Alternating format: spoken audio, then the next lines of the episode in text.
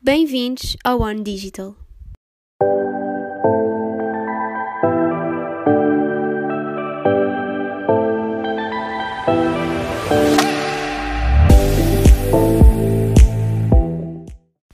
Olá e sejam muito bem-vindos ao terceiro episódio do One Digital. No episódio de hoje vamos falar melhor dos motores de pesquisa.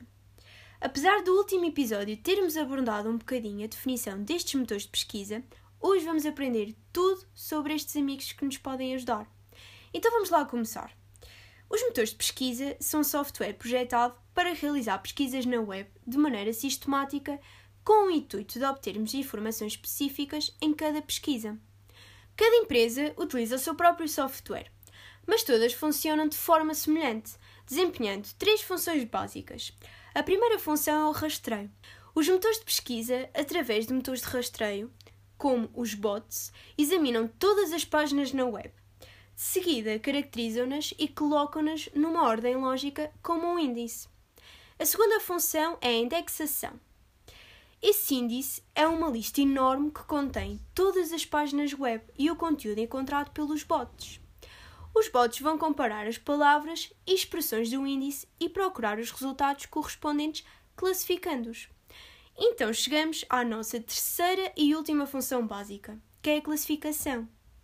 Basicamente decidem qual o conteúdo mais útil para os pesquisadores.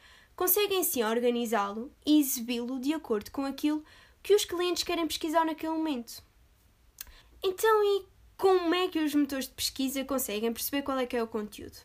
Pois bem, é através dos códigos HTML que os motores de pesquisa conseguem ver qual é que é esse conteúdo, pois estes não conseguem ver fotografias, mas se lhe forem atribuídos estes códigos que descrevam as fotografias, o conteúdo da página fica então mais enriquecido e será mais fácil esta aparecer quando alguém fizer uma pesquisa.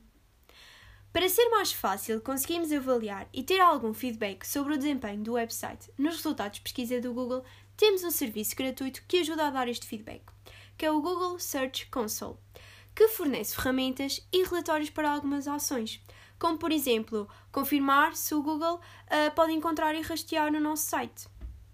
No último episódio disse-vos que existiam duas funcionalidades, o CEM e o CEO, e hoje vamos falar melhor sobre os assuntos que se inserem em cada um.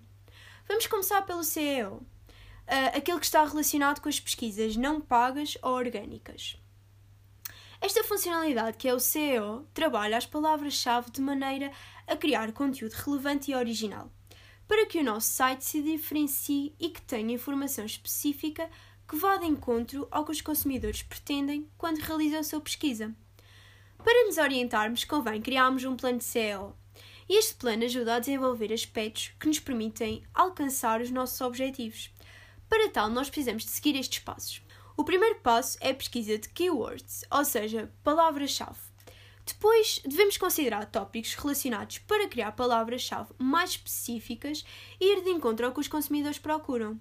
Então, para escolhermos as melhores palavras-chave, devemos ter em consideração estes três aspectos: o número de vezes que uma palavra-chave é pesquisada em relação aos nossos produtos, devemos ter em consideração a concorrência, em que se inserem as palavras-chave detalhadas, que são aquelas que oferecem mais oportunidades de SEO para pequenas empresas, e o mais importante, devemos ter em conta a relevância, que existem dois tipos de palavras-chave aqui.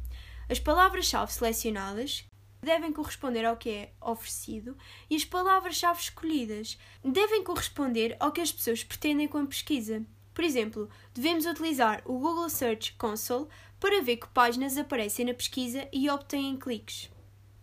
Para além disso, para termos um plano de SEO eficaz, é necessário estabelecermos prazos para cada tarefa, para assim incentivarmos uh, um trabalho constante ao longo do ano neste mesmo plano. Agora com o plano de SEO já criado, vamos ajustar alguns aspectos quando nós utilizamos os motores de pesquisa para encontrar algum conteúdo específico.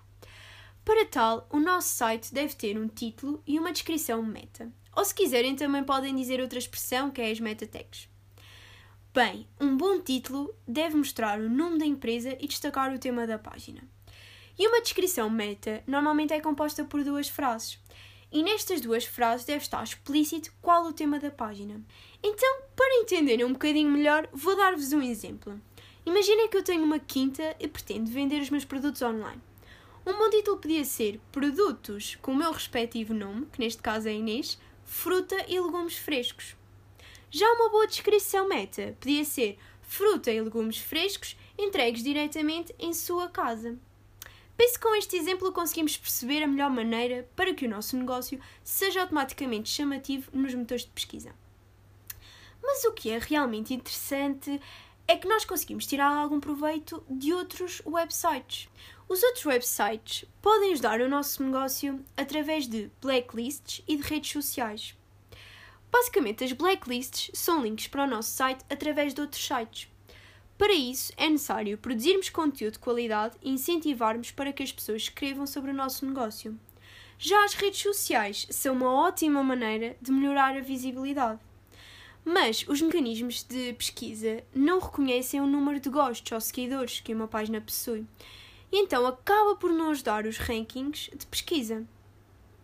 Agora falando um pouco de CAM, a nossa segunda funcionalidade dos motores de pesquisa. Este permite, através de anúncios pagos, mostrar a potenciais clientes quando estes pesquisarem determinadas palavras e expressões relevantes para a nossa empresa. O anunciante só paga quando alguém clica no anúncio. Aqui a definição de palavras é diferente do SEO, pois estamos a referir-nos a um tipo de publicidade que não é paga e outra que é. Aqui no CEM, os componentes que ajudam a formar uma boa palavra-chave são a relevância, que deve ser uma palavra-chave que detalhe os nossos produtos de forma relevante, o tráfego, que basicamente é todo o alcance que o nosso site tem, e as ações de concorrência, devemos procurar palavras-chave onde a relevância e o tráfego não sejam elevados em um índice de competitividade baixo. Ou seja, não podem ser, um, aliás, não devem, não é aconselhável serem utilizados por muitos negócios.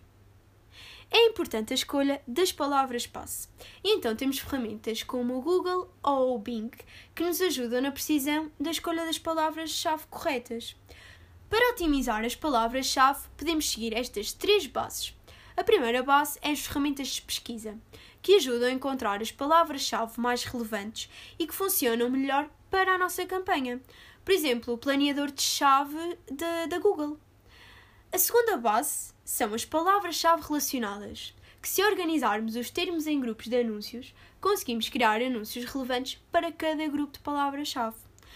Por fim, mas não menos importante, são as palavras-chave negativas, que basicamente impedem a apresentação de anúncios quando as pessoas pesquisam termos irrelevantes para elas.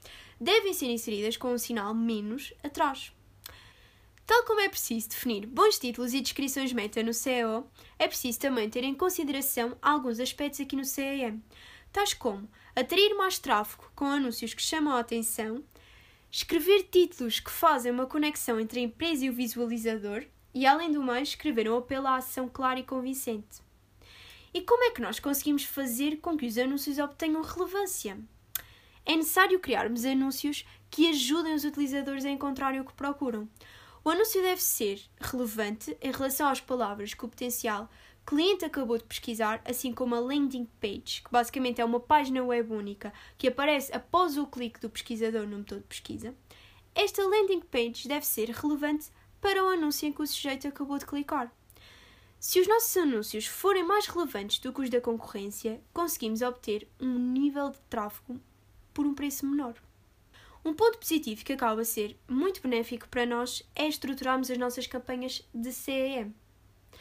Basicamente, no topo deve estar a conta que nós criamos. Por exemplo, pode ser uma conta no Google Ads. E dentro dessa conta há campanhas.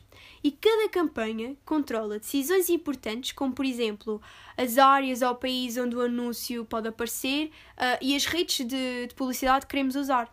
Depois, dentro de cada campanha, podemos criar múltiplos grupos de anúncio.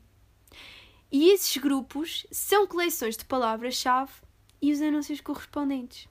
Devemos estruturar a conta desta forma organizada, pois ajuda a assegurar que mostremos os anúncios mais relevantes.